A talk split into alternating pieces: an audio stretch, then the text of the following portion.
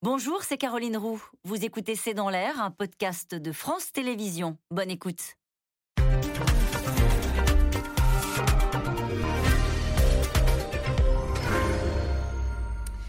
Bonsoir à toutes et à tous. Nous attendons vos questions SMS, Internet et réseaux sociaux pour alimenter notre discussion. 15% de plus pour les pâtes, 18% pour les viandes surgelées, 11% pour la farine, 6 Français sur 10 qui rognent désormais sur les achats de produits d'hygiène. L'inflation frappe la France, l'Europe, le monde au portefeuille. Elle est devenue la priorité numéro un aux États-Unis où Joe Biden, frère rarissime, s'est entretenu hier avec le patron de la Fed, la Banque centrale américaine. En France, le gouvernement prépare un plan pouvoir d'achat, car pour le ministre de l'économie, c'est bien le rôle de l'État d'amortir le choc. D'ailleurs, le bouclier tarifaire euh, sur l'électricité sera prolongé toute l'année. Bruno Le Maire qui estime qu'il n'y aura pas de récession, mais qu'il faudra quand même attendre un an et demi avant de voir s'inverser la tendance sur les prix. Mais que penser euh, de ces prévisions du ministre de l'économie? Jusqu'où peut aller l'inflation? Quel rôle peuvent jouer les entreprises? L'inflation hors de contrôle c'est une question, c'est le titre de cette émission. Avec nous pour en parler ce soir, Philippe de Sertine.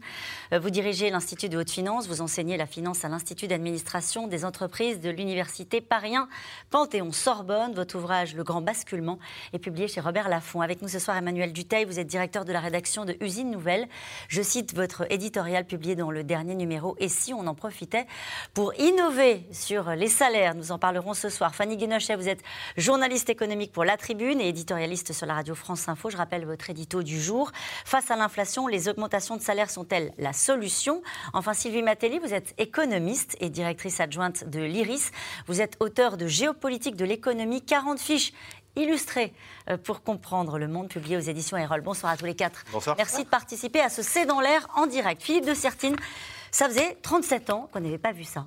Oui, exactement. Depuis 1985. C'est ça on bat des records, euh, c'est-à-dire on est dans quelque chose. 37 ans, ça fait quand même longtemps. Ça veut dire que, d'ailleurs, on a fait ce constat en Allemagne que la plupart des décideurs, en fait, sont dans une situation qu'ils n'ont jamais connue. On est dans l'inconnu, quoi. On est dans quelque chose où chaque jour, on est en train de dire, zut, ce qu'on faisait jusqu'à maintenant ne marche plus encore pire, risque de nous faire exactement de faire l'inverse de ce qu'il faudrait. Nos recettes ne marchent plus? Bah oui, nos recettes, on était dans une situation où il n'y avait pas d'inflation, où les taux, les taux, étaient bas, où d'ailleurs souvent c'était aussi des problèmes. On disait comment on va faire pour gagner un peu d'argent quand on place, etc.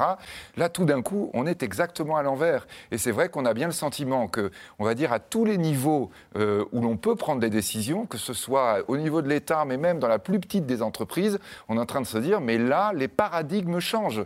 Il va falloir complètement réviser les choses sur la façon dont on on gère le quotidien, dont on gère l'investissement, dont on gère nos salariés.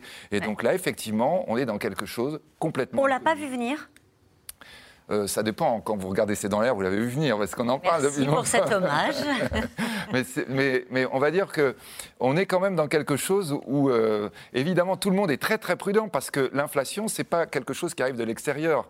Nous la provoquons nous-mêmes. Vous voyez, l'augmentation des prix, c'est aussi, quand je demande une augmentation de salaire, bah, ça va provoquer... D'accord. Donc, euh, évidemment, tout le monde est depuis très longtemps, ou en tout cas depuis plusieurs mois, dans cette idée, il ne faut pas trop en parler, il ne faut pas affoler, parce que sinon, on va lancer le processus. Hmm. Oui, c'est-à-dire, on nous disait, vous inquiétez pas, c'est temporaire. De toute façon, la zone euro, tout ça est très maîtrisé. On ne sera jamais au-dessus de 2, etc. Ne vous inquiétez pas. C'était oui, ne vous inquiétez pas. C'est la confiance. Hein, voyez, c'est le problème de l'inflation, c'est que ça casse la confiance dans la fiabilité de la monnaie. Donc ça casse la confiance dans le futur. Donc évidemment, c'est ce qu'on voulait éviter. Puis maintenant, on commence à en parler. Oui. 6 mm. Français sur 10, je le disais à l'instant, qui renoncent régulièrement à acheter des produits d'hygiène pour des raisons financières. Là, on se dit c'est plus des indicateurs, c'est plus hors sol, c'est vraiment les Français qui nous regardent au quotidien, qui mesurent pas seulement sur les prix de l'énergie dont on a beaucoup parlé, y compris dans cette émission, mais dès qu'ils sortent de chez eux euh, pour acheter quoi que ce soit. Mais c'est certain, parce que déjà quand vous regardez le panier moyen, en ce moment quand vous faites vos courses au supermarché, c'est environ 7% de hausse. Vous vous rendez compte, c'est plusieurs euros à chaque fois que l'on dépense en plus. Ça, tout le monde le voit, on le voit tous quand on fait, quand on fait nos courses. Quand vous rajoutez à cela le plein d'essence, plein d'essence en moyenne, en ce moment, en diesel, c'est 90 euros.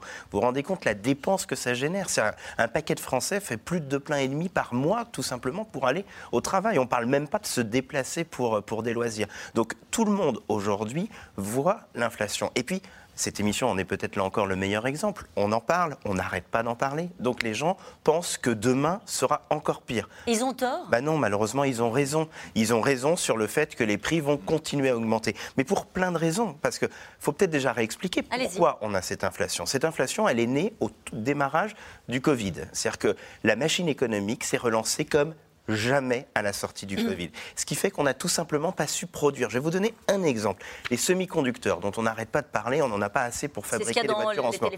Dans les téléphones portables, dans les voitures. C'est pour ça qu'en ce moment, les constructeurs automobiles n'arrivent pas à livrer. On n'en a jamais demandé autant. Mais pourquoi? Parce que la plupart des grandes entreprises ont acheté des ordinateurs à tout va au moment du Covid pour permettre aux gens d'aller au télétravail. Et on l'a fait où? On l'a fait partout dans le monde, personne n'est capable de, produire. Il faut 4 ans au minimum pour produire ou pour créer une nouvelle usine de semi-conducteurs, 2 ans au minimum pour créer une nouvelle ligne. Donc tout ça pour dire que ça ne va pas se régler tout de suite. Donc là, ça c'était l'effet de la sortie du Covid. L'effet de la sortie du Covid. Il y a eu la guerre en Ukraine qui a fait bondir les, prix sur euh, l'énergie. Et là encore, on a beaucoup parlé du monde d'après avec le Covid, mais c'était finalement le monde d'avant avec un peu plus de télétravail et tout ça. Là, le monde d'après, il est réel. Nous n'aurons pas demain accès à nos principales sources euh, d'énergie, c'est-à-dire le gaz russe et le pétrole russe. Tout ça sur fond de transition écologique qu'il va falloir financer. Donc il faut être extrêmement honnête. Oui, les prix vont continuer d'augmenter. On a choisi de titrer ce soir avec cette question, euh, Sylvie Matelli, l'inflation hors de contrôle. On a eu des prévisions faites par euh, le ministre de l'économie, Bruno Le Maire, qui s'est exprimé ce matin dans le Figaro et qui dit en gros, bon oui, ça va être un moment difficile à passer, mais vous inquiétez pas, le pic c'est fin 2023, donnant le sentiment que cette situation était un peu maîtrisée. Est-ce que c'est le cas? C'est une excellente question. Vous vous souvenez, à la fin de l'année 2020, quand on commençait à vraiment s'inquiéter de l'inflation, tout le monde disait, mais elle va être temporaire, mi-2021, c'est terminé, c'est juste une question de reprise. On s'est aperçu progressivement qu'il y avait des facteurs qui venaient amplifier cette inflation. On parlait de la guerre en Ukraine, euh, mais également des facteurs structurels. Il y a un facteur structurel qu'il ne faut pas négliger. Et là, ça nous oblige à remonter 37 ans en arrière. Qu'est-ce qui s'est passé pour qu'on jugule l'inflation? Eh bien, à la fin des années 70, début des années 80, on a mis en place ce qu'on appelait des politiques de désinflation compétitive. Dans la vraie vie, ça veut dire quoi? Ben, Ça veut dire qu'on a euh, on avait une économie qui était extrêmement réglementée, pas très efficace, des entreprises qui produisaient à des coûts extrêmement élevés. On a ouvert, on a ouvert à la concurrence internationale, on a donné la possibilité aux entreprises de délocaliser une grande partie de leur chaîne de valeur et finalement de baisser les prix et de réduire tout le temps leurs coûts de production. Aujourd'hui, on est dans une situation où pour toutes les raisons qu'on vient d'évoquer, l'inflation est repartie, mais les entreprises n'ont plus ces marges de manœuvre. Les entreprises ne peuvent plus réduire leurs coûts de production. Et donc la grande question, c'est qu'est-ce qu'on fait? Parce que pour le coup, les politiques de désinflation compétitive, elles ne fonctionneront plus aussi bien puisqu'elles ont atteint leurs limites dans un certain nombre de secteurs. Donc ça, c'est un vrai, c'est un vrai problème, hein, c'est un vrai souci aujourd'hui. On ajoute à ça cette époque, hein, ça paraît pas si loin, où on disait on met de l'argent dans l'économie, on fait des plans de relance et c'est formidable parce que du coup, bah, on peut, c'est de l'argent qu'on investit bien dans des plans d'avenir, donc c'est pas si grave. Est-ce que ça, ça bah, quelque part, euh, bien sûr, euh, ça, une forme d'emballement de, de l'économie. Ça a alimenté effectivement parce que ça a fait beaucoup de liquidités. Les taux, effectivement, étaient, on a eu des taux euh, qui étaient négatifs. Donc l'argent coûtait pas cher. on pouvait s'endetter. Finalement, c'était ce qu'on a dit l'argent magique. Aujourd'hui, la difficulté, c'est que cet argent, il n'est plus du tout magique. Et puis, on a aussi un autre élément dont on n'a pas parlé, c'est que l'inflation tient aussi à cause de euh, du changement climatique. Vous avez aussi un certain nombre de denrées qu'on ne produit pas de la même façon parce qu'il y a eu des sécheresses, parce qu'il y a eu... Euh, et ça, à l'échelle planétaire, on aurait pu l'anticiper. Alors évidemment, là, ça s'ajoute. En plus, on a un conflit en Ukraine où euh, on dit c'est le, grenier euh, de l'Europe. Mais la difficulté, c'est que l'inflation, aujourd'hui, on est... les conséquences de l'inflation, c'est que nous, les Français, qu'est-ce qu'ils font? Ils réduisent leurs achats plaisir aujourd'hui. Aujourd'hui, effectivement, quand vous êtes dans les rayons des supermarchés, les achats plaisir plaisir, on les prend plus, on n'a plus trop les moyens. Et puis ensuite, pour les ménages encore plus en difficulté, vous le disiez, bah, c'est la viande, on n'en achète plus. Le poisson, euh, le cabillaud à 30 euros le kilo. Les fruits et légumes. On l'achète plus. Euh, les fruits et légumes. Les cantines, avant on disait les cantines, elles vont pouvoir prendre le relais pour l'alimentation de certains enfants euh, qui, qui se nourrissent pas, sont pas très bien nourris chez eux. Bah, finalement, même les cantines aussi, elles commencent à regarder comment elles peuvent réduire un certain nombre d'aliments qu'elles remplacent. Mais là, on parle de la France, mais il y a tout un tas de pays, on y viendra, où le risque, c'est carrément une crise alimentaire.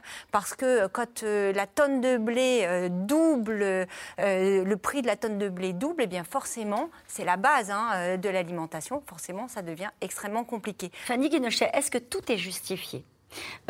On est dans un moment d'inflation. C'est vrai que augmenter, voir les étiquettes bondir, je parlais des fruits et légumes, mais on pourrait parler euh, des pâtes, de la viande surgelée, je le disais tout à l'heure, de la farine, là, ça c'est lié au blé.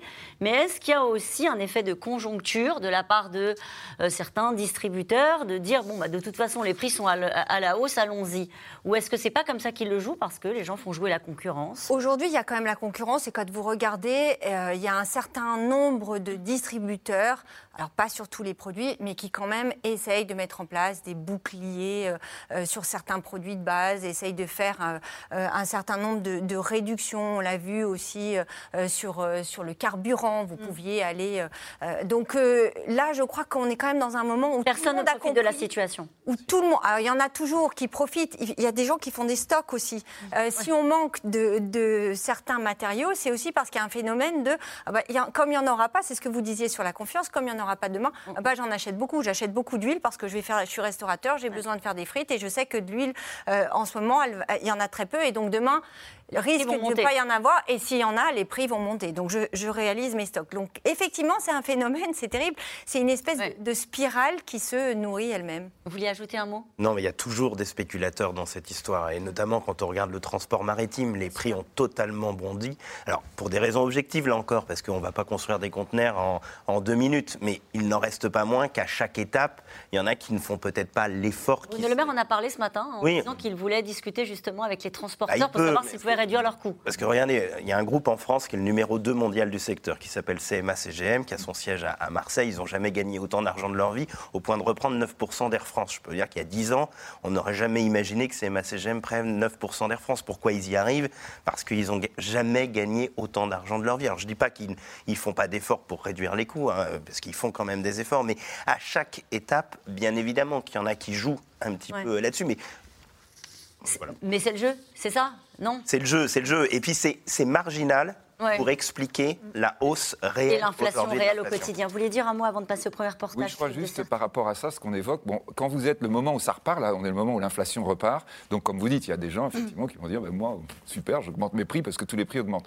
Mais je crois qu'on est en train de rentrer très vite dans un moment où, là, ce qu'on évoquait sur les problèmes de toutes les entreprises, c'est l'augmentation des salaires après. Eh ben, en fait, c'est ça le problème. Hein, et donc, voilà. Et on va l'évoquer dans un instant. Je voudrais juste qu'on voit ce, premier reportage. Hein, c'est du jamais vu depuis 37 ans. Le taux d'inflation en France bondit de plus de 5%. Le gouvernement tente d'amortir le choc des prix de l'énergie, notamment. Mais pour l'alimentation et les produits du quotidien, la flambée oblige déjà euh, les consommateurs à changer leurs habitudes. Théo Manval et Christophe Roquet.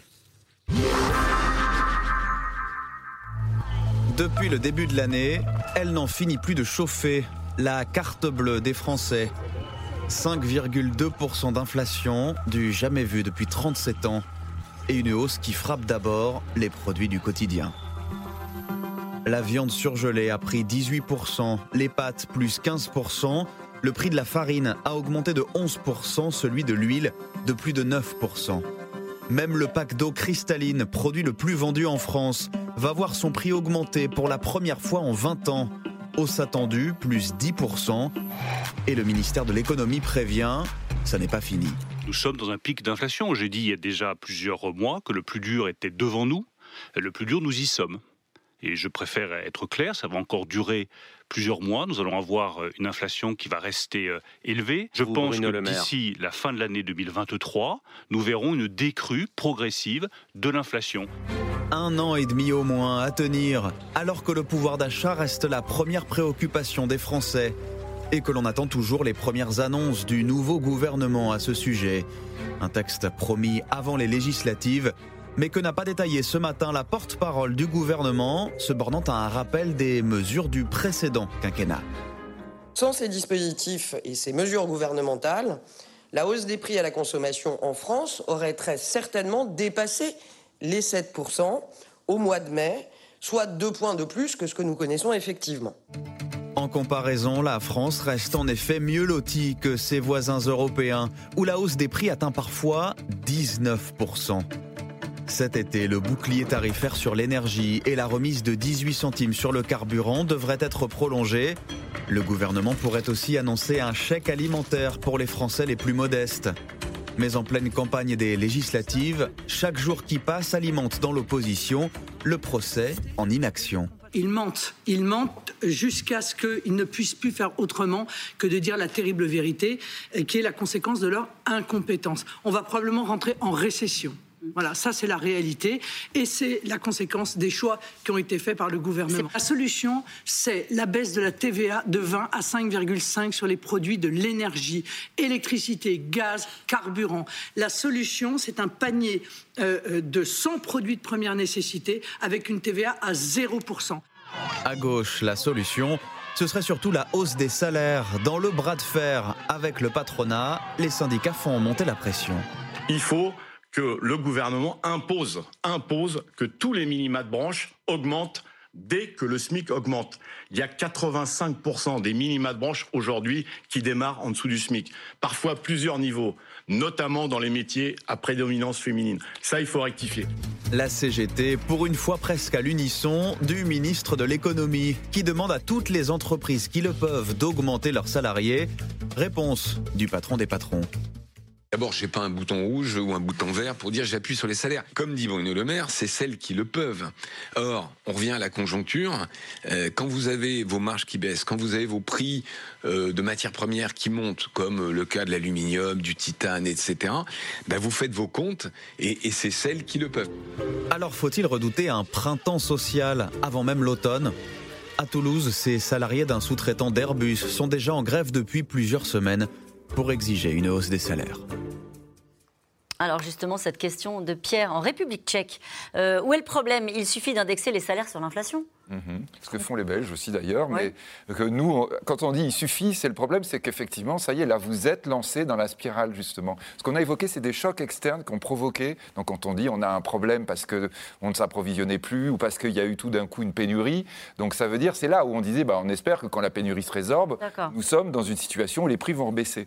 Quand on rentre dans la spirale où on augmente les salaires et les revenus de tout le monde, en fait, ce qui va se passer, c'est qu'on augmente les coûts. Ce qu'on disait tout à l'heure, les entreprises euh, soit elles ont leur marge, c'est tout le, débat là qu'on a à la fin sur le, dans le reportage, soit les entreprises mm. baissent énormément leur marge, à ce moment-là, elles ne peuvent plus investir, il peut y avoir des conséquences pour la suite qui seront embêtantes en termes de croissance, on rentre en stagnation à ce moment-là, soit si elles répercutent, bah, ça veut dire que en fait, l'augmentation des salaires de tout le monde crée l'inflation. C'est pour ça qu'on cherche à tout prix à trouver des solutions dans lesquelles on n'a pas une augmentation pérenne. Vous voyez, donc tout le Comme monde si bricole. C'était un mauvais moment à passer. On bah, bricole en espérant que ça va. Tout le monde, vous voyez, le bouclier, les primes, etc. C'est dire on essaie de pas rentrer dans la spirale salaire-prix. On connaît bien ça dans l'histoire économique. On sait très bien qu'à ce moment-là, l'inflation se nourrit elle-même. Et répétons-le, le danger énorme, c'est qu'à ce moment-là, l'inflation vous casse l'investissement. Et donc ça casse la croissance. Vous entendiez Philippe Martinez de la CGT qui disait, euh, en gros, attention, parce que le problème de cette inflation-là, c'est que ça met en difficulté ceux qui sont dans certaines branches au-dessous des minima sociaux. Et, pour ces salaires-là, euh, le rattrapage, s'il n'a pas lieu, ça va être très compliqué à gérer dans les, dans les mois qui viennent. C'est déjà très compliqué à gérer, en fait. C'est déjà très compliqué quand vous avez un SMIC qui augmente, hein, parce que là, pour le coup, le SMIC est indexé sur l'inflation. Donc, on est aujourd'hui à des hausses. Le SMIC a, été augmenté encore dernièrement le 1er mai. Les, ceux qui sont juste en dessous euh, de, du SMIC, eux, bah, ils ne voient pas forcément leur salaire augmenter. Et ceux qui sont au-dessus, bah, ils sont rattrapés par le SMIC. Et c'est vrai qu'en France, il y a quand même une anomalie, c'est que vous avez euh, sur, euh, vous avez 144 branches professionnelles sur les 171 qui ont plus de 5000 salariés, donc ce n'est pas des petites branches professionnelles. Les branches professionnelles, c'est des secteurs d'activité. C'est la coiffure, la propreté, le transport, qui n'ont pas négocié et qui sont en dessous des minima de branche. Donc c'est vrai que là, quand Bruno Le Maire dit qu'il faudrait euh, mettre un peu la pression et que Geoffroy Roux de Bézieux dit j'ai pas un bouton juste pour appuyer, il y a quand même une responsabilité des chefs d'entreprise à ouvrir des négociations dans ces branches professionnelles qui sont souvent en plus des branches où vous avez des gens peu qualifiés, des petits salaires. C'est tous ces métiers qu'on a vus pendant la crise. Oui, mais est-ce qu'on en revient à ce que disait Philippe de Sertine Ont-ils les marges pour le faire avec une augmentation parfois des coûts Alors, ça, de dépend, production ça dépend des branches, mais regardez, on parle beaucoup du manque de pénurie aujourd'hui de main-d'œuvre. Regardez la restauration. Ils ont fait une négociation, plus 16% en moyenne de hausse de salaire pour essayer de faire revenir les gens. Ça n'a pas suffi. Et il n'y a pas que les salaires. Il y a aussi on est après le Covid, toute une organisation. C'est vrai que là, ça nous- va nous obliger aussi, l'inflation, si on veut être un peu optimiste, à repenser le rapport au travail, c'est-à-dire que plutôt que du salaire, eh bien, il y a des jours de congé, il y a de l'organisation du travail, qui est des conditions de travail qui vont être euh, peut-être transformées. Emmanuel Duteil, je reprends juste cette phrase de Philippe de Sertine. En ce moment, on bricole. Mais c'est clair. C'est ça. Et le gouvernement donne une boîte à outils pour bricoler, parce que quand par exemple il propose d'augmenter la prime Macron, c'est de la vraie bricole pour les entreprises. Je vous rappelle, hein, c'est une part, on peut donner euh, quelques milliers d'euros à la fin de l'année, défiscalisés pour, euh, pour les entreprises. Il dit aussi notamment. participation, intéressement, allez-y. Voilà, exactement. Mais il a raison là-dessus, parce que le problème, c'est qu'aujourd'hui, si les entreprises devaient suivre l'inflation pour augmenter les salaires, c'est-à-dire qu'il faudrait les augmenter d'environ 5%. Mais demain, c'est potentiellement une crise qui est devant nous. Elle est peut-être même déjà là. Donc si vous augmentez les salaires, vous accélérez la possibilité d'entrer en crise. Mais si vous ne le faites pas, il y a aussi la oui, possibilité. mais il y a plein de moyens. Il y a plein de moyens pour les entreprises. Il y a cette prime. Macron qui peut être donnée, c'est quelques milliers d'euros, donc ça peut quand même venir un petit peu amortir le choc. Il y a effectivement la participation et l'intéressement, notamment dans les petites entreprises qui ne s'en saisissent pas. Alors souvent, les petits patrons disent oh là, c'est bien trop compliqué à mettre en place. Enfin, bon, là, le gouvernement, s'il y a bien un truc qu'ils ont essayé de simplifier, c'est quand même bien ça. Et ça, ça peut être extrêmement intéressant parce que c'est corrélé à la réalité de l'activité économique de l'entreprise. En plus, il y a une proposition là de la CPME qui disait lieu de donner le même intéressement à tout le monde dans l'entreprise, on peut peut-être le personnaliser de façon à aider les salariés euh, euh, les, moins, les moins aisés ou à aider les, les salariés qui, qui sont le plus touchés. Jusqu'à quand on peut bricoler? Enfin, on peut bricoler pendant très très très longtemps, ça, il n'y a pas de problème. Puis en France, on sait bien bricoler en la matière. Mais là, on est au-delà du bricolage. C'est-à-dire qu'effectivement, on arrive à un moment où les entreprises ont une responsabilité pour aider leurs collaborateurs parce que l'État a fait sa partie du boulot. L'État, en donnant euh, de l'argent pour le chèque carburant, là, en travaillant sur un chèque euh, alimentation, l'État fait sa part du boulot et ne peut pas tout faire. Est-ce qu'il n'a pas pris un risque, euh, Bruno Le Maire, en disant publiquement, comme il l'a fait aujourd'hui, c'est le rôle de l'État d'amortir le choc Et on entend, eh ben, puisque ça va durer et puisque ce sera encore pire, l'État sera toujours aux côtés des Français pour amortir le choc. On peut le faire, je veux dire, on peut se permettre de dire une phrase comme ça en se disant que bah, les finances publiques, je sais qu'on n'en parle plus, mais euh, on, pour- on pourra l'assumer et il faudra l'assumer. Alors, il n'a pas dit que ce serait pire, il a dit qu'on avait atteint un pic. Oui. Donc, on peut imaginer que... Mais on vous a écouté et on sait que ça fait. peut être pire à la peut- rentrée. tout à fait, ça peut être pire. Euh, il ne vous aura pas échappé non plus qu'on est en période de campagne électorale, donc il y a un enjeu à dire on est là, vous inquiétez pas, ça va bien se passer. Moi, je crois qu'au fond, ce qui est en train de se passer et pourquoi on bricole, c'est que cette inflation, elle est quand même importée, essentiellement importée aujourd'hui, qu'on ne sait pas bien ce qui va se passer, qu'on ne sait pas bien si elle va casser la croissance ou pas. On est en situation de quasi plein emploi, ou en tout cas, le chômage avait fortement diminué, il était à des niveaux les plus bas, et on a peur que ce chômage reparte.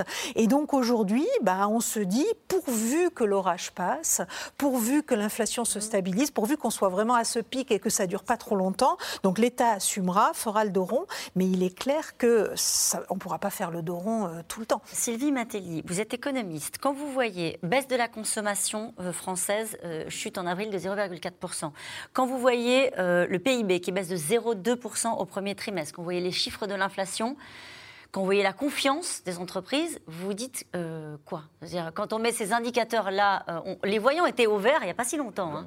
C'était au début. Là, on, on- on considère, quand on est économiste, que les voyants sont tous passés au rouge. Alors pas complètement passé au rouge, mais une incertitude très forte, effectivement. Et ce qui est assez euh, déstabilisant, et c'est important ce mot déstabilisant, parce que l'économie, elle est aussi fondée sur la confiance qu'ont les agents euh, dans l'avenir.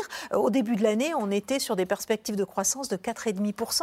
C'est c'est inédit. Enfin, on avait eu une bonne année 2021, ça se poursuivait en 2022, donc tout était au vert, effectivement. On faisait des émissions en fin d'année 2021. Pour dire que tout allait bien. Tout allait bien. Il y a de l'inflation, mais c'est pas grave. Il y a de la croissance. On est, on est en situation de, de, chômage extrêmement faible. Euh, et, effectivement, on s'aperçoit qu'aujourd'hui, ce c'est plus du tout le cas. Et vous parliez de la confiance, cette phrase de Geoffroy Roux Bézieux qui dit Tous les patrons que je rencontre sont dans une incertitude avec le nombre de défaillances des entreprises qui bondit selon Alliance Trade. Alors, je vais connaître cet organisme, mais euh, euh, bondir de 33% en 2023. Donc, les perspectives pour les entreprises sont assez sombres. Oui, mais je crois que c'est vraiment, vous voyez, quand vous disiez l'État doit tout faire, c'est probablement là aussi quelque chose sur lequel il va falloir revenir. C'est-à-dire, le ah. quoi qu'il en coûte, c'était, en fait, on arrose tout le monde, y compris ceux qui n'en ont pas besoin. Ce que évoquait Fanny Guinochet tout à l'heure, à juste titre, c'est en disant l'inflation qui est hors de contrôle, parce qu'on peut commencer à le dire, oui. Euh, ça veut dire ce sont vraiment les plus vulnérables qui sont touchés. D'ailleurs, du côté des entreprises, comme encore plus du côté des citoyens, je dirais même pas que des salariés. Euh, et donc là, c'est vraiment ce, ce, on va dire, ce secteur français des gens qui vont être le plus exposés qu'il va falloir aider au maximum. Y compris les entreprises, dites-vous, c'est-à-dire, euh, par exemple, celles qui ont souscrit des PGE et qui n'arriveront pas à rembourser On va avoir ces questions-là, c'est-à-dire quand on est en train de dire, attention, augmentation du risque de faillite brutale, ça veut dire évidemment des questions sur la, sur la problématique de l'emploi. C'est-à-dire là, on est vraiment très très vite sur les problématiques sociales qui peuvent remonter très vite. Quand on disait tout à l'heure, le printemps peut être chaud, mais de toute façon, l'automne risque de l'être. Hein. C'est-à-dire que même là, quand vous évoquiez l'augmentation du SMIC 2,3%, là, l'INSEE vous dit on est à 5,2%. C'est-à-dire, en, réalité, la personne au SMIC, elle se dit, je suis en train de perdre 3% de pouvoir d'achat. Avec le SMIC, c'est ce qu'on disait. Quand on dit même achat plaisir, on dit quand même, on commence à plus manger de viande. C'est-à-dire, on est vraiment dans des choses où ça peut avoir des conséquences lourdes du point de vue social, et donc il peut y avoir des mouvements que plus personne maîtrise, y compris les syndicats d'ailleurs. Hein. Mais là, pour le coup, le gouvernement, qui est en train de préparer des mesures pour la rentrée, enfin pas pour la rentrée, pour l'été, peut amortir ce choc-là euh, à la hauteur de ce qu'il bah, manque à gagner d'une certaine manière. ce ne sera pas forcément le manque à gagner, mais l'idée du gouvernement, en tout cas dans ce qu'il apparaît dans cette loi pouvoir mm. d'achat euh, qu'il prépare, c'est de cibler les ménages les plus en difficulté, ceux qui ne sont pas, euh, qui vont prendre de plein fouet cette inflation et pour qui ça va avoir des conséquences dramatiques. Donc euh, on a parlé d'un chèque alimentation qui est en préparation. Il va y avoir d'autres d'autres aides, mais c'est vrai que il faut bien se remettre dans le contexte. La France a beaucoup, il on, a, on est chanceux. Alors certains diront ça n'est pas assez, mais on est à 5,2%, là où nos voisins, quand vous faites la liste, quand même, euh, ça fait pas. En, ce moment, on est content d'être là. Eh ben oui, parce qu'en Allemagne, on a la carte, là, regardez, 8,7%, en Espagne, 8,5%, en Grèce, c'est 8,1%, au Luxembourg, 9,1%. Je parle de Lettonie, Lituanie, Estonie, regardez les chiffres. Voilà, et, c'est vrai que c'est grâce à quoi? Euh, Grâce au bouclier tarifaire qui a été mis en place, c'est-à-dire le blocage des prix euh, de, de l'électricité, du gaz, et ce blocage-là, le gouvernement s'est engagé. Donc la stratégie était la bonne? Donc, bah, en tout cas, la stratégie d'essayer d'aider les Français, elle est présente et, le résultat, c'est qu'on subit un peu moins l'inflation. Là, ensuite, où c'est un peu plus périlleux, c'est que c'est aujourd'hui, ça n'est pas le consommateur qui paye, mais ça va être le contribuable de demain. Parce que forcément, quand vous dépensez des milliards d'euros, là, c'est des dizaines de milliards d'euros, euh, eh parce que c'est l'État qui compense, eh bien, forcément, c'est la dette que vous euh, creusez dans une période qui est un peu difficile et donc c'est quelque chose que l'on reporte. C'est une stratégie, c'est une stratégie en plus électorale parce que forcément, comme on l'a rappelé, euh, on est en période électorale et le, rôle du gouvernement aujourd'hui, c'est de dire on est là pour vous protéger. Vous sous-entendez, euh, Fanny Guinochet, que les, mauvaises nouvelles, ce sera pour la rentrée. Mais c'est quoi les mauvaises nouvelles? On ne peut pas euh, eh euh, demander, décréter de faire des économies dans un contexte économique comme celui-ci? Non, mais regardez, vous avez euh, des. Peut-être il y aura des réflexions. Regardez les voisins, nos voisins anglais, ils taxent les géants, les entreprises d'énergie qui font beaucoup de profits pour justement financer une partie. Ce sont des débats qui vont arriver pour financer justement une partie des aides à la population. peut-être là, pour l'instant, on nous dit qu'il n'y aura pas de hausse d'impôts. Est-ce que combien temps ça va tenir. Il y a beaucoup d'épargne en France. Vous avez, on parle des plus modestes, mais il y a aussi toute une partie de la population qui a, pendant le Covid, été préservée grâce au quoi qu'il en coûte et qui a mis de l'argent sur les comptes épargne. Donc il y a beaucoup d'argent sur cette épargne. On peut peut-être le mobiliser à ce moment-là. Ça veut dire quoi le mobiliser? Bah, ça veut dire inciter les gens à utiliser leur épargne, ce qui n'est pas très populaire. Donc on risque pas de vous en parler là actuellement. Mais, l'épargne en ce moment, c'est pas terrible du coup, parce qu'on perd de l'argent, il faut dépenser. Ah ben, je dirais par rapport aux gens qui nous écoutent, vous avez probablement les gens qui disent Mais moi, je subis la perte de pouvoir d'achat, et vous avez les autres peut-être d'ailleurs aussi en partie les mêmes, qui se disent mais mon épargne en fait, parce que c'est la vraie question qui va venir demain. Quand on disait qu'on n'a plus l'habitude, c'est tout d'un coup se dire que mon épargne, là, elle est en train petit à petit de se transformer en sable. L'inflation, c'est ça que ça veut dire. Hein. Ça veut dire que vous avez 100 euh, euros dans la poche, vous regardez, euh, quand on est à 5, quand vous êtes à 10, 20%. Ça veut dire qu'en 5 ans, vous avez vos 100 euros qui sont partis. Donc l'épargne, on a cette grosse inquiétude. La seule solution pour qu'elle ne se transforme pas en sable, c'est arriver à se protéger contre l'inflation, c'est-à-dire à avoir une rémunération. Et là, vous arrivez à quel problème? C'est que pour être rémunéré, ça veut dire qu'il faut avoir des taux élevés. On est bien dans l'augmentation des taux et auquel cas, là, on revient au problème qu'évoquait Fanny Gonochet, c'est-à-dire qu'est-ce qui se passe quand l'État français a de la dette et que la dette risque d'augmenter en termes de prix? Justement, regardez cette question de Camille dans le Pas-de-Calais. C'est la fin de l'argent gratuit et de la planche à billets. À quand une remontée sérieuse des taux d'intérêt? Bah, ça y est, ça a commencé. C'est une vraie question. Ça a commencé aux États-Unis à deux reprises. Et d'ailleurs, on a vu hein, l'effet sur l'inflation euh, qui commence à, se faire sentir. Alors, on ne sait pas trop si ce sera durable ou pas. Euh, pour l'instant, en Europe, il y a encore un débat, même si la Banque Centrale Européenne semble quand même s'orienter vers une augmentation dans les semaines qui viennent, euh, une augmentation des, taux, très clairement, probablement modérée, pour pas casser la croissance. Parce qu'il hein. y a toujours cette question-là. Et, et là, on on voit poindre, euh, je vais rajouter un nouveau sujet à notre débat, ou deux nouveaux sujets qui seraient intéressants à notre débat, on voit poindre la question de l'indépendance de la Banque centrale, qui avait été mise en place toujours pour lutter contre l'inflation euh, il y a presque 40 ans à présent, euh, et dont on s'aperçoit quand on voit quand même Jérôme Powell, le, président de la Fed américaine, dans le bureau de M. Biden, on commence à se poser un certain nombre de questions sur les fondamentaux. Et, et pourquoi c'est un problème? Qu'à un moment donné, Joe Biden qui dit l'inflation, c'est ma priorité et qui va voir le patron de la Banque centrale. Pourquoi c'est un problème? Parce que Joe Biden, il fait de la politique et il fait du social. Lui aussi, il a des élections dans le viseur, les élections à mi-mandat en novembre.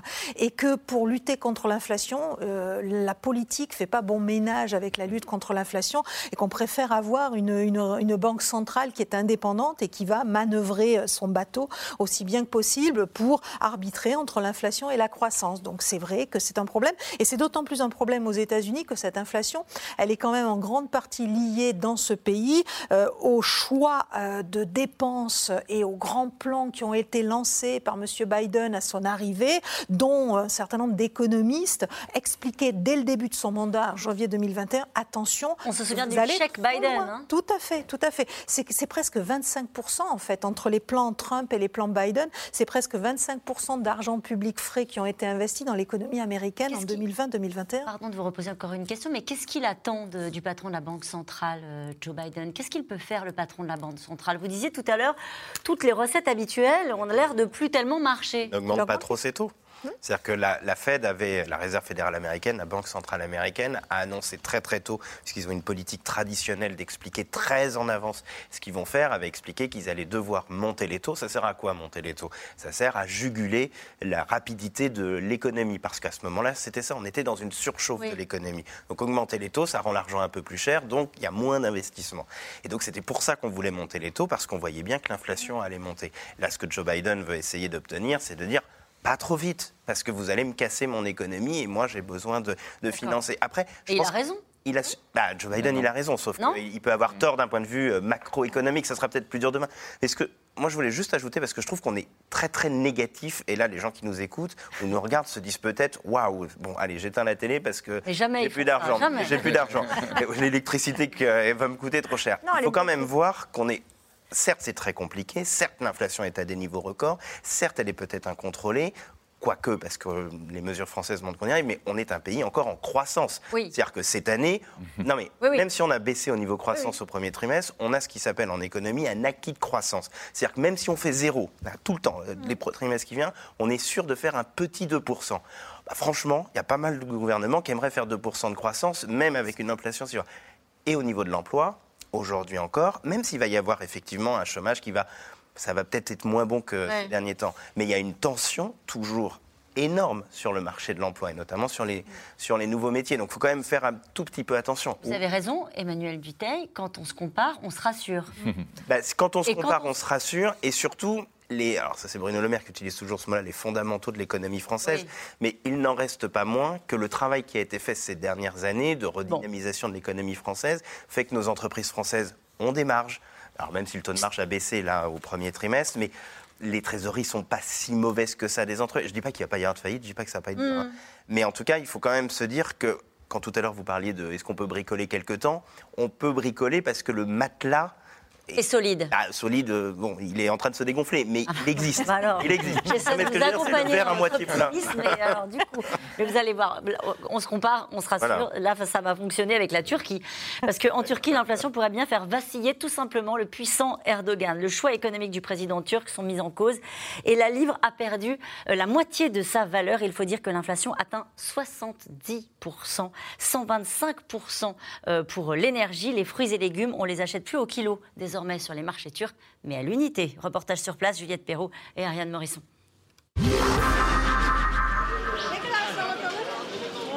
C'est un flot continu du matin jusqu'au soir. Un marché populaire où les vendeurs promettent de bonnes affaires. Elles sont bonnes mes patates, ils sont bons mes oignons. Allez mon frère, allez ma soeur, faites votre choix. Aux Alpes, tient ce stand depuis 15 ans. Et comme tout le monde ici, il a dû augmenter ses prix. Avant, 5 kilos de pommes de terre, c'était 5 livres turcs. Maintenant, 5 kilos, c'est 50 livres. Qui va payer 50 livres pour des patates? On se croirait en Allemagne pendant la crise des années 30, où les gens achetaient à l'unité. Maintenant, c'est pareil ici. Les gens viennent pour acheter deux patates et un oignon et ils repartent. Enlève-moi une pomme de terre. Non, non. Bon, bah, je te dois une livre la semaine prochaine. Le prix des tomates, le prix des pommes de terre a explosé, celui du lait aussi. Absolument tout a augmenté. Avant, on s'en sortait juste avec le salaire de mon mari, mais maintenant, moi aussi, je travaille pour apporter un peu d'argent au foyer. On n'arrive plus à finir les mois. La Turquie en proie à une inflation galopante. 70% sur un an en avril selon les chiffres officiels. En cause, la politique monétaire menée par Recep Tayyip Erdogan, mais aussi la guerre en Ukraine. En plus du prix de l'alimentation, les prix de l'énergie ont bondi, plus 125% pour l'électricité depuis janvier. Résultat, la classe moyenne elle aussi est touchée. Dans ce quartier populaire d'Istanbul, Hussein vit désormais quasiment dans le noir. Il n'allume plus la lumière de sa cuisine et traque la moindre économie. Ces derniers temps, le four n'est plus qu'un élément décoratif. On ne s'en sert plus pour cuisiner. En un an, ses factures de gaz et d'électricité ont doublé. De nouvelles dépenses qui l'inquiètent. Comme beaucoup de Turcs désormais, il blâme la politique économique du gouvernement. Aujourd'hui, notre gouvernement, qui avait été élu sur ses promesses de mettre fin à l'inflation, a créé une inflation qui n'a pas d'équivalent dans l'histoire de la République turque. C'est triste de voir l'état dans lequel ces gens qui prétendaient tout comprendre à l'économie ont réduit ce pays. Un contexte national et international qui pèse sur un secteur en particulier, le tourisme. Sur la côte sud, les hôtels attendent désespérément les vacanciers. Les Russes et Ukrainiens représentent ici 90% de la clientèle. Depuis le déclenchement de la guerre, le planning de réservation de Mustafa Yildirim est quasi vide. L'année dernière, à partir du mois de juillet, regardez là, nous étions complets. Mais quand on prend l'année 2022, on n'a pratiquement aucune réservation. On pensait que ça allait se limiter à une opération militaire classique, très rapide, comme cela avait été le cas en Crimée. On ne pensait pas que ça aurait des conséquences sur notre travail. On ne s'est pas trop inquiété, mais les choses ont fini par prendre un tour dramatique. Aujourd'hui, nous sommes beaucoup plus inquiets. Perte estimée, 600 000 euros, 60% du chiffre d'affaires annuel. Alors pour Mustapha, la solution est simple. La Turquie doit absolument conserver le dialogue avec Moscou et ne pas participer aux sanctions occidentales. La Russie et l'Ukraine sont tous les deux nos voisins. Nous sommes amis avec les deux, nous commerçons avec les deux, nous avons des touristes qui viennent de ces deux pays, des amis dans ces deux pays. Nous ne pouvons pas renoncer à l'un ou à l'autre. Donc je pense que la position de la Turquie est la bonne. À la fois pour protéger le secteur du tourisme et pour négocier avec Moscou au nom des Européens. Les pertes annoncées pour le secteur pourraient enfoncer encore un peu plus le pays dans la crise économique et fragiliser davantage Recep Tayyip Erdogan à un an de la prochaine élection présidentielle dans le pays. Là, pour le coup, Philippe de Sertine, si on prend l'exemple de la Turquie, c'est la politique monétaire, la politique économique de la Turquie qui a entraîné cet emballement alors là, pour le coup, oui, quand on disait tout à l'heure, vous voyez, il ne faut pas peut-être écouter trop les techniciens de la Banque centrale. Alors Erdogan a surpris tout le monde, parce que lui, carrément, il a baissé ses taux d'intérêt, donc par rapport à ce qu'on disait tout à l'heure, alors qu'effectivement, on avait une inflation qui montait. Mais il a baissé de façon incroyable. Il est passé de 19 à 14 Bon, ils avaient déjà une inflation forte.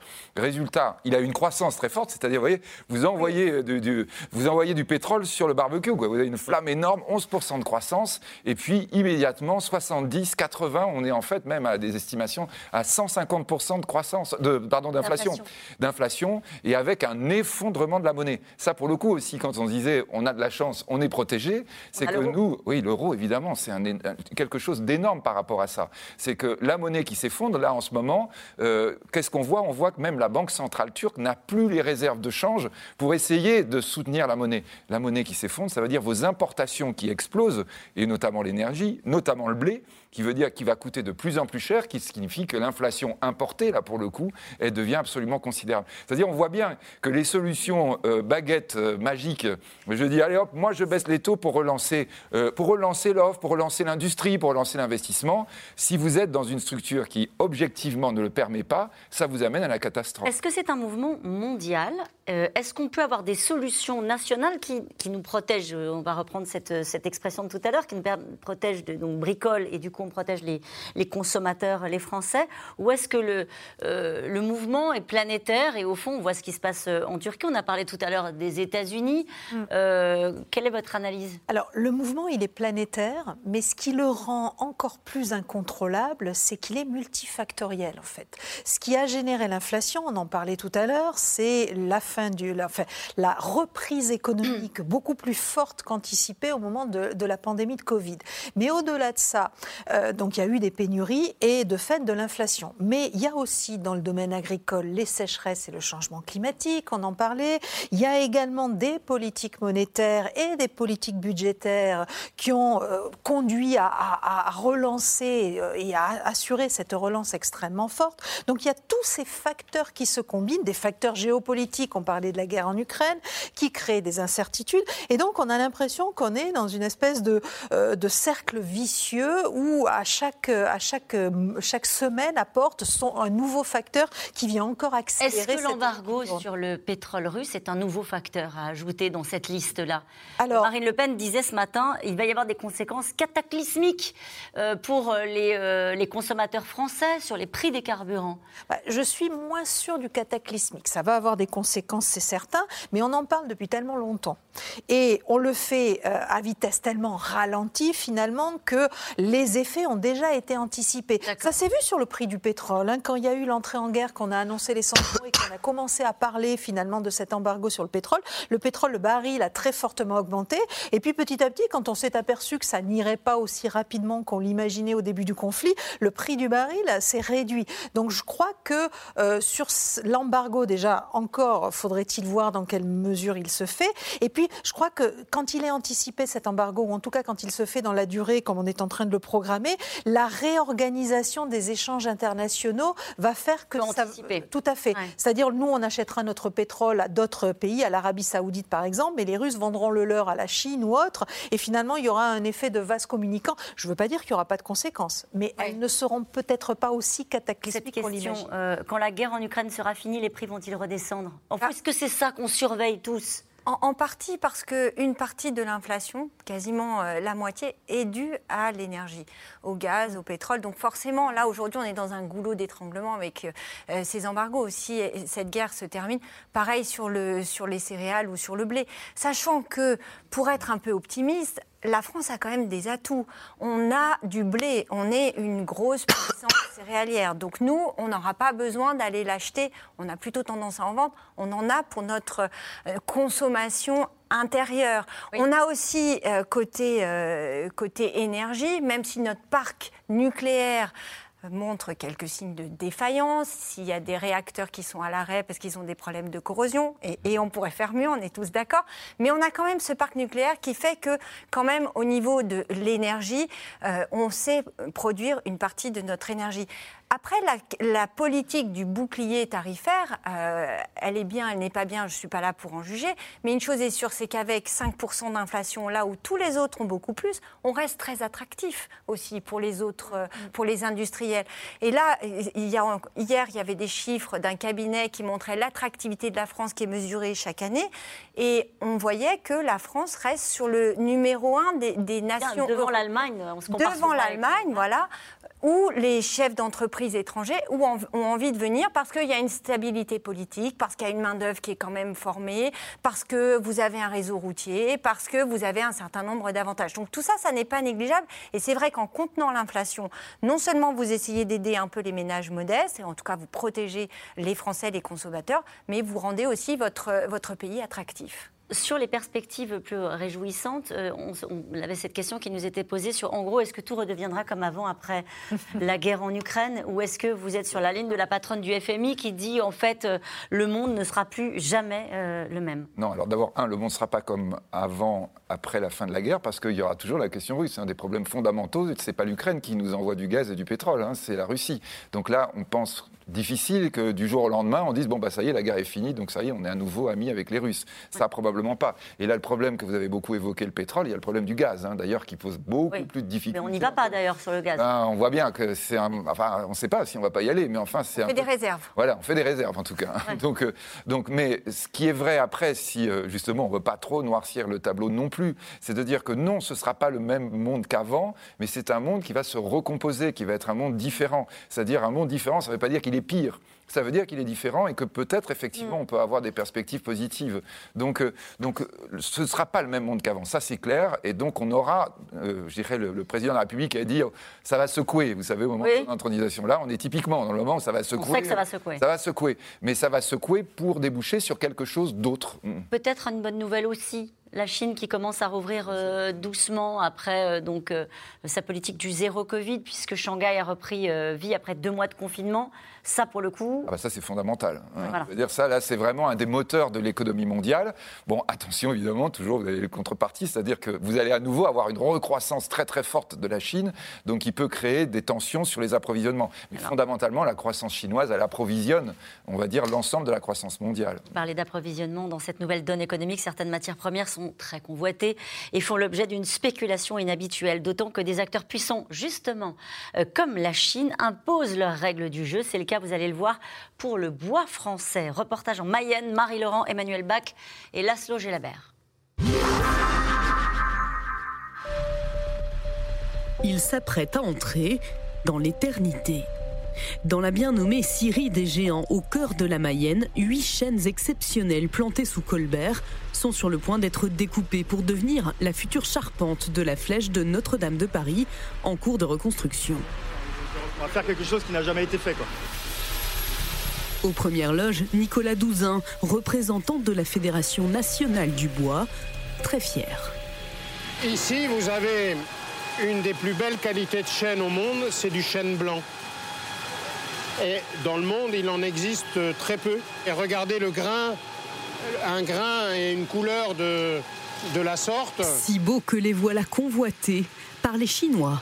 Ils achèteraient désormais un chêne français sur trois. On se rend compte qu'on récolte ici le fruit de trois générations. Donc euh, jamais ceux qui ont travaillé autour de ces chênes n'auraient imaginé qu'on se fasse euh, piller par, euh, par les Chinois on a un trésor national. L'Ukraine, on a aussi un peu. La Croatie, les États-Unis. Mais eux se protègent. L'inquiétude, car les scieries françaises ont de plus en plus de mal à s'approvisionner. nous commençons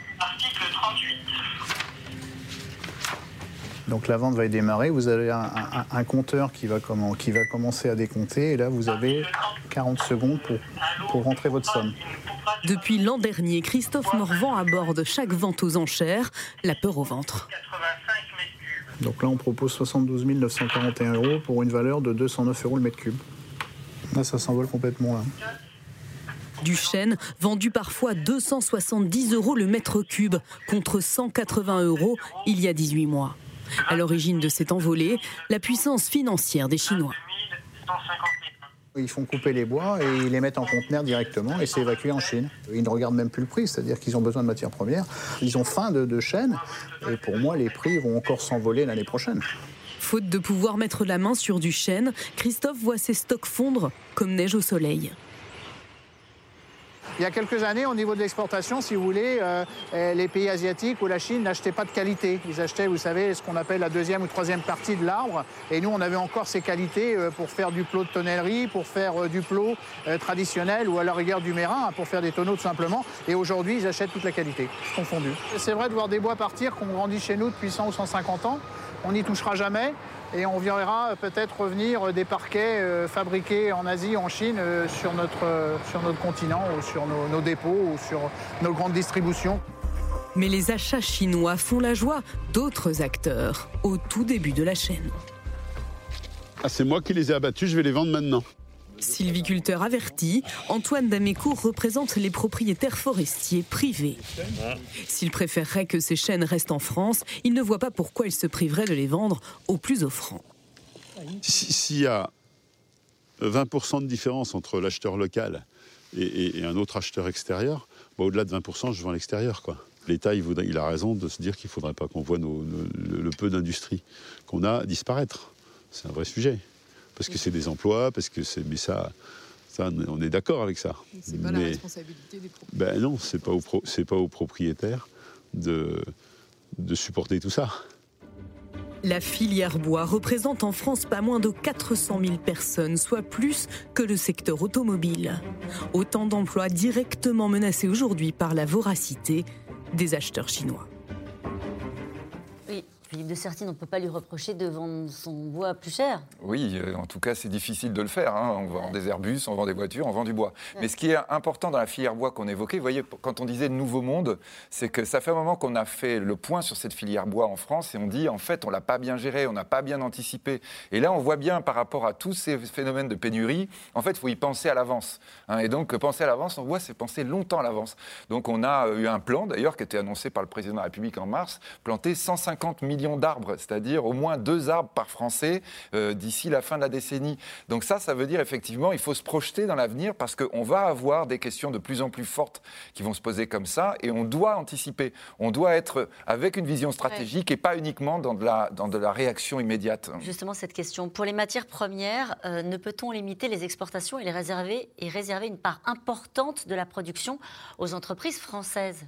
Si, on peut peut, mais on manque tellement de tout que ce ah serait un petit peu ridicule. C'est pas parce qu'on garde 4 stères de bois que derrière on va avoir du titane, on va avoir de l'aluminium. Le problème, c'est qu'on n'est pas en position de force. Et c'est là où ça pose des questions qui sont sûrement intéressantes pour l'avenir. Cette crise, elle oblige tous les pays, y compris la France, à réfléchir à sa souveraineté. Parce que qu'est-ce qu'on voit sur les prix de l'énergie? C'est que nous ne sommes pas souverains. Y a-t-il des moyens de contrecarrer ça? Oui. C'est-à-dire que par exemple, on pourrait développer en France une filière de l'hydrogène vert. C'est-à-dire qu'on ne le sait pas toujours, mais Air Liquide est le numéro un mondial, alors de l'hydrogène gris, on ne va pas rentrer dans les détails, mais on est numéro un mondial en la matière. Et cette crise, elle peut nous obliger à accélérer sur les batteries pour être souverains. C'est pour ça qu'on crée des usines, des gigafactories dans le nord euh, de, la France. Donc cette crise, toute crise, a quand même des vertus positives et elle va nous obliger à accélérer pour être plus autonome euh, demain. Mais typiquement, le bois, je trouve, est un exemple mmh. majeur on, fait partie des pays en Europe qui ont les plus belles forêts.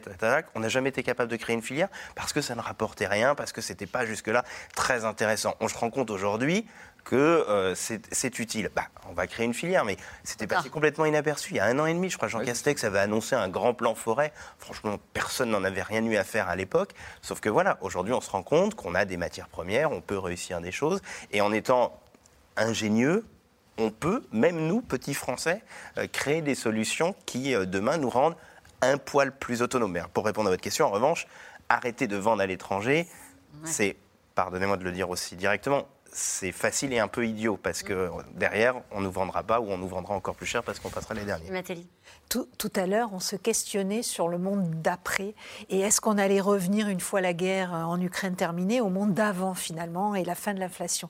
Eh bien, je crois qu'il faut bien comprendre que bah, le monde d'avant, c'est ce monde depuis 30 ans où tout était facile, où il n'y avait pas d'inflation, les prix étaient prévisibles, on trouvait déjà que c'était compliqué et puis ça avait d'autres effets pervers, mais où tout s'achetait sur le marché, à tel point qu'un pays euh, aussi attaché à son économie, à son dynamisme économique et à son industrie que l'Allemagne s'est approvisionné massivement en gaz et en pétrole en Russie. Donc bah, ce monde-là, il est terminé. On s'en est aperçu avec la crise du Covid, on s'en aperçoit encore plus avec cette guerre en Ukraine, c'est qu'au fond, bah, il va falloir être beaucoup plus prévoyant, anticiper bien plus euh, nos besoins euh, à l'avenir. C'est le retour de la souveraineté C'est le retour de la souveraineté, c'est le retour aussi de, on parle beaucoup de planification. Je ne sais pas si c'est le retour de la planification, mais moi je me souviens il y a une dizaine d'années où on, la, la, notion de métaux critiques était un concept un peu flou, partagé par certains farfelus qui croyaient en la guerre économique, mais au fond on ne faisait pas beaucoup de prévisions, alors qu'il y avait déjà des experts qui commençaient à dire attention, la transition énergétique va demander de plus en plus de métaux, on va être de plus en plus dépendant. Il faut avoir une cartographie de tout ça, il faut savoir où sont ces métaux et euh, double sourcer, s'approvisionner à ah. plusieurs endroits de la planète, sécuriser nos chaînes de valeur, nos chaînes d'approvisionnement. Bah, c'est exactement le monde qui se dessine en fait. C'est qu'on s'approvisionnera en Chine, mais aussi ailleurs. C'est que on diversifiera en fait nos risques et nos approvisionnements. Vous êtes d'accord avec ça? Effectivement, après c'est très difficile parce que euh, ça ne se fait pas en claquant des doigts du jour au lendemain. La difficulté, c'est que là on est dans une position euh, extrêmement défensive. Après, on peut aussi s'appuyer sur l'Europe euh, parce que c'est aussi la force, une des forces que l'on a, c'est que nous tout seuls, petits Français, même avec notre super filière bois ou notre super filière hydrogène, on n'ira pas très loin. Alors que si on arrive à bâtir, et c'est l'enjeu aussi qui se pose, si on arrive à bâtir des stratégies européennes on aura un peu plus de, chances de le faire. La difficulté, c'est évidemment l'entente européenne, parce qu'on le voit par exemple sur le gaz ou sur le pétrole, et bien là, tout de suite, les, intérêts, ils divergent. Et puis le monde est de plus en plus incertain. Il y a des sujets qui euh, sont très préoccupants, comme cette négociation commerciale euh, entamée entre les États-Unis et Taïwan, malgré les avertissements de la Chine, alors même qu'il y a eu 30 euh, avions chinois qui ont fait une incursion dans la zone aérienne de défense de Taïwan. Typiquement, ça fait partie des sujets qui sont surveillés avec beaucoup d'attention parce que là, tous les modèles économiques qu'on vient de décrire grâce à vous aujourd'hui peuvent voler en éclats. Enfin, ou en tout cas, typiquement, on a une situation de choc. Là, c'est d'ailleurs, entre parenthèses, celle qu'on attendait plus que la question ukrainienne. Hein. Oui. Taïwan, c'est chaud depuis longtemps, et avec Xi Jinping qui finit son deuxième mandat, on sait qu'il y a un vrai risque. Euh, donc là, effectivement, les États-Unis veulent envoyer un message. Est-ce qu'ils enverraient des porte-avions sur la zone? C'est pas sûr. Hein. Mm. Donc, euh, voyez? Donc euh, là, on est vraiment dans une situation tendue. Là, on est typiquement dans le choc supplémentaire dont on n'a pas besoin en ce moment. le message est peut-être passé. euh, allez, nous revenons à vos questions. Qu'est-ce qui est responsable de cette inflation galopante? La guerre, la fin de la crise sanitaire, le réchauffement climatique? Tout. Tout, hein, c'est ce que vous nous disiez tout à l'heure, Sylvie Matéli. Complètement. Complètement, c'est multifactoriel. Ouais, c'est vraiment hein, l'inflation, vraiment les gens doivent bien comprendre. C'est l'argent qui perd de la valeur. Mmh. Donc déjà, on a le problème d'avoir trop d'argent, trop de dettes par rapport à la valeur que vous créez. Puis là, on a des chocs externes, paf, qui se rajoutent tous les uns, pour, les uns après les autres pour fragiliser le système. Et du coup, ça le fait s'emballer. Donc euh, ce n'est pas un facteur en lui-même, c'est une situation plus des chocs qui se rajoutent. Après l'inflation, il y a la récession? Pas forcément? Non, pas forcément. Oui. Ah, pas forcément, on espère que non, mais enfin, on parle de ce terme qui était utilisé dans les années 70, stagflation. C'est-à-dire pas forcément récession, mais stagnation. Et ça, c'est pas bon, hein, parce qu'effectivement, vous êtes en le calminé pendant très longtemps. Donc il faut qu'il y ait. On espère qu'on va partir sur un nouveau cycle de croissance. Ce sera clairement là le monde d'après. Allez, devons-nous devons nous attendre à subir l'inflation pendant des années encore, voire des décennies? Bah, écoutez, si on suit euh, euh, Bruno Le Maire, ça devrait, on est au pic, hein, euh, ce qu'il a dit ce matin. Ça, devrait, ça devrait, ça vous fait sourire. Parce qu'effectivement, parce qu'il prend un risque en disant ça, parce que, en tout cas, je parle sous le contrôle des économistes, mais actuellement, vous n'avez pas beaucoup d'économistes qui vous disent que à l'automne, ça, ça, va vraiment se tasser, étant donné tous les éléments qu'on a qu'on a listés ce soir En revanche, c'est vrai que la période où il n'y avait pas du tout d'inflation, quand on reviendra à quelque chose d'un peu plus normalisé, si on peut dire, elle semble être complètement derrière nous. On devrait, et là aussi je parle sous votre contrôle, être sur une inflation qui est quand même, en tout cas on parle de 2%, qui, qui s'installe, mais qui serait au moins, on ne serait pas dans les pics des 5%, des 7%, des 10%.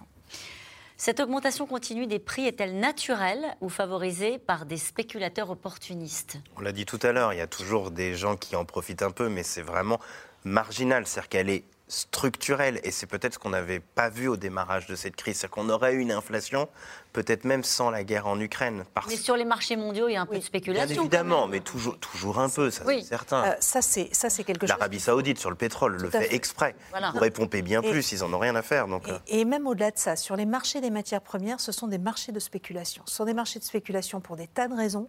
Euh, la première raison, c'est le fait que ce sont des marchés en fait où s'échangent les quantités, soit en excès, soit en pénurie. Donc vous avez un effet amplificateur des prix, c'est-à-dire l'essentiel des échanges de matières premières se fait de gré à gré, surtout sur les produits agricole. Et c'est quand il y a, quand vous n'arrivez pas à trouver euh, du produit agricole, que vous allez le chercher sur le marché, ou quand vous n'arrivez pas à le vendre parce qu'il y a des excédents, que vous allez le vendre sur le marché.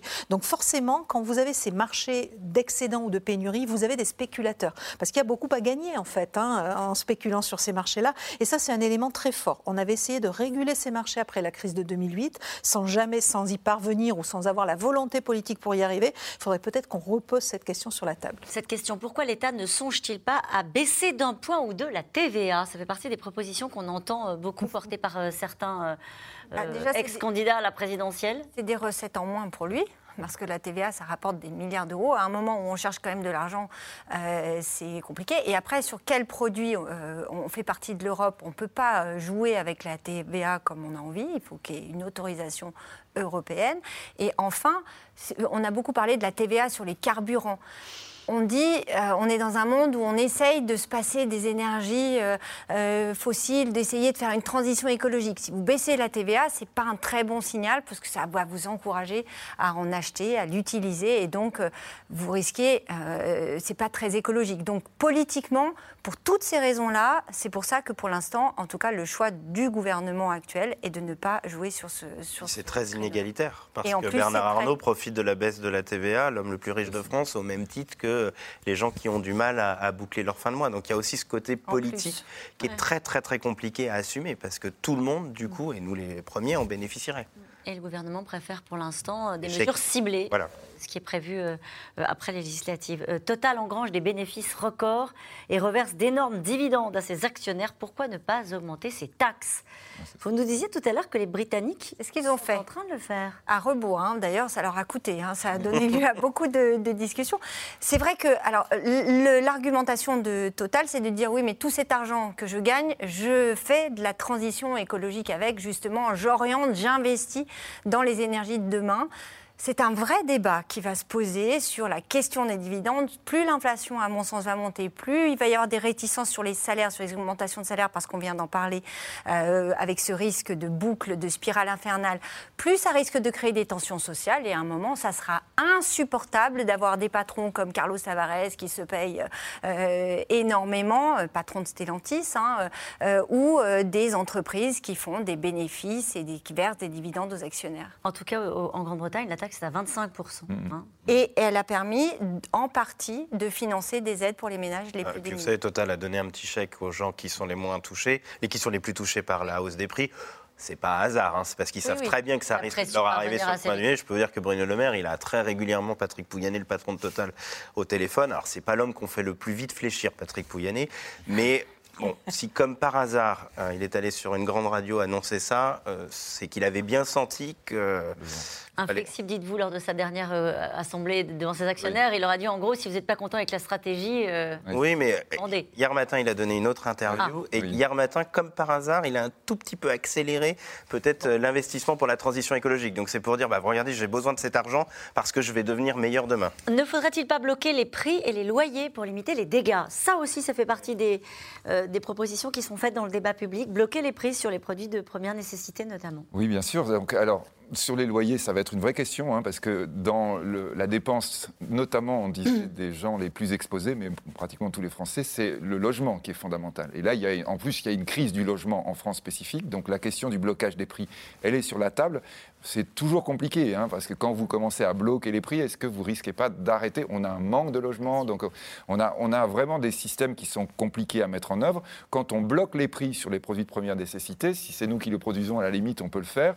S'ils sont importés, on revient à ce qu'on disait tout à l'heure sur le bouclier, c'est-à-dire vous transférez sur la dette publique ce que le, on va dire le citoyen ne va pas payer. Donc c'est toujours évidemment des mesures compliquées, compliquées aussi d'en sortir. Un mot juste sur l'immobilier avec les crédits euh, qui vont être difficiles plus difficile à obtenir. Hein. C'est ça qui est compliqué là, parce qu'il y a deux éléments qui se passent. C'est-à-dire que les crédits sont effectivement plus compliqués à obtenir parce que les règles pour les obtenir ont été resserrées et notamment, ils ont décidé d'intégrer ce qu'on appelle l'assurance emprunteur euh, dans le coût global d'un prêt, ce qui n'était pas le cas jusque-là. Donc ça sort beaucoup de primo-accédants ou de gens qui étaient juste solvables pour l'avoir. Et dans le même temps, vous allez je ne sais pas s'ils vont geler, mais vous avez normalement une hausse importante euh, des loyers. Et c'est les mêmes qui vont être, euh, qui vont être touchés. Donc effectivement, ça, c'est un autre gros problème. Une dernière question rapidement. Emmanuel Macron va-t-il vraiment augmenter la pension de retraite en l'indexant sur l'inflation alors que cette dernière s'envole? Ah oui, il y a des élections. Oui, mais il a, promis de le faire. Il oui, oui, ce sera en de le faire. C'est un gros... Euh, les retraités votent beaucoup. Voilà. Merci à vous tous. C'est la fin de cette émission. Il est l'heure de retrouver Anne-Elisabeth Lemoine et toute l'équipe de C'est à vous. Bonsoir Anne-Elisabeth, au programme ce soir. Bonsoir Caroline. Quatre jours après le fiasco du Stade de France, la polémique ne retombe pas. Marine Le Pen demande la démission du ministre de l'Intérieur accusé de mensonge et affublé du nez de Pinocchio ce matin à la une de Libération. Gérald Darmanin qui s'explique depuis 17h devant la commission des lois et de la culture du Sénat. On y revient avec nos invités. Bonne émission. Je vous rappelle que vous pouvez retrouver euh, C'est dans l'air quand vous le souhaitez en replay et en podcast pour tout savoir sur l'inflation. Allez, on se retrouve demain à 17h50.